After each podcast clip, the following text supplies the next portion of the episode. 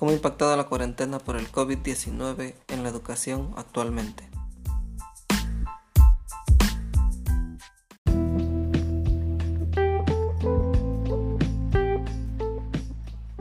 Es necesario entender el escenario en el que nos encontramos, una contingencia sanitaria que afecta de manera considerable las formas de organización estructuradas dentro de una sociedad, en sus distintos ámbitos.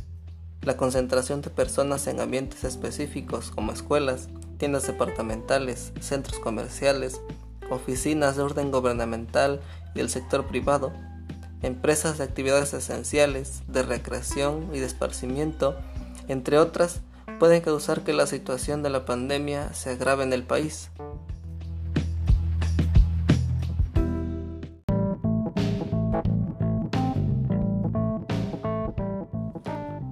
Hablar de educación en México era un reto antes de la pandemia.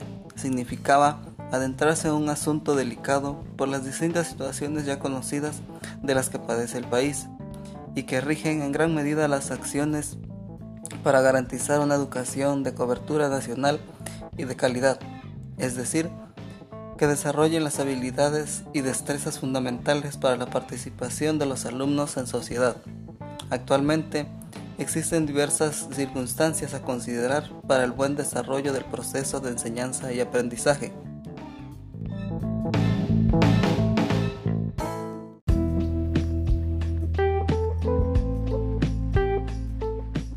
Algunas de las circunstancias a considerar son las siguientes. El uso de dispositivos inteligentes como celulares, tabletas, computadoras y la televisión. El acceso a Internet es el requisito principal para seguir estudiando. La falta de solvencia económica de los padres de familia para cubrir los gastos que incluyen las clases a distancia. Distancia que existe entre las comunidades y municipios para la entrega de los cuadernillos de trabajo el desinterés por parte de los alumnos de asistir a la escuela de manera virtual y preferir dedicarse a trabajar para obtener recursos económicos y apoyar en el gasto familiar.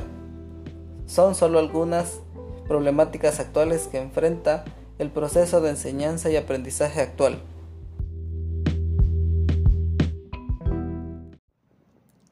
El uso de plataformas digitales, sitios web, simuladores, aplicaciones móviles, Programas digitales para computadora, entre otros, son las nuevas herramientas que estructuran la organización de actividades académicas actuales y muchas de ellas son trabajadas en tiempo real.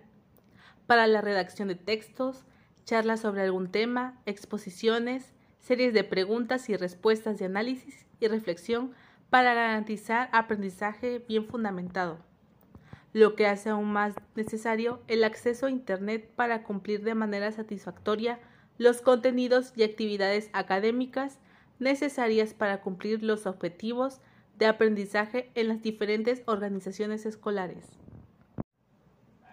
Ahora más que nunca, es indispensable el apoyo de los padres de familia para el acompañamiento y apoyo para la realización de tareas y secuencias de trabajo de distinto orden.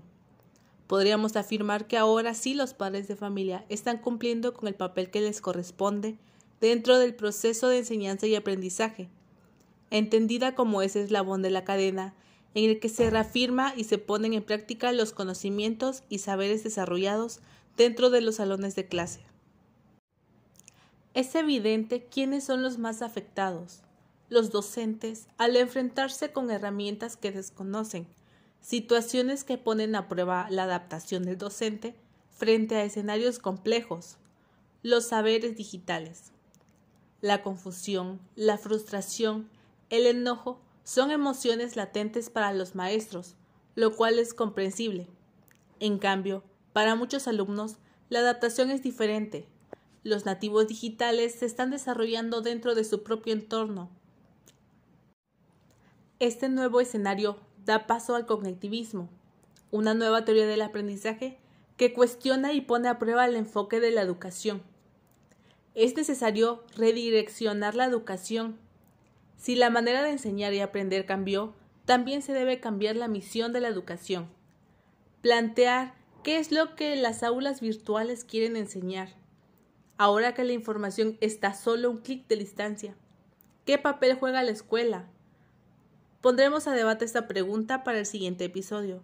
No olviden que pueden participar en la sección de comentarios. Tomaremos en cuenta sus aportaciones. Gracias.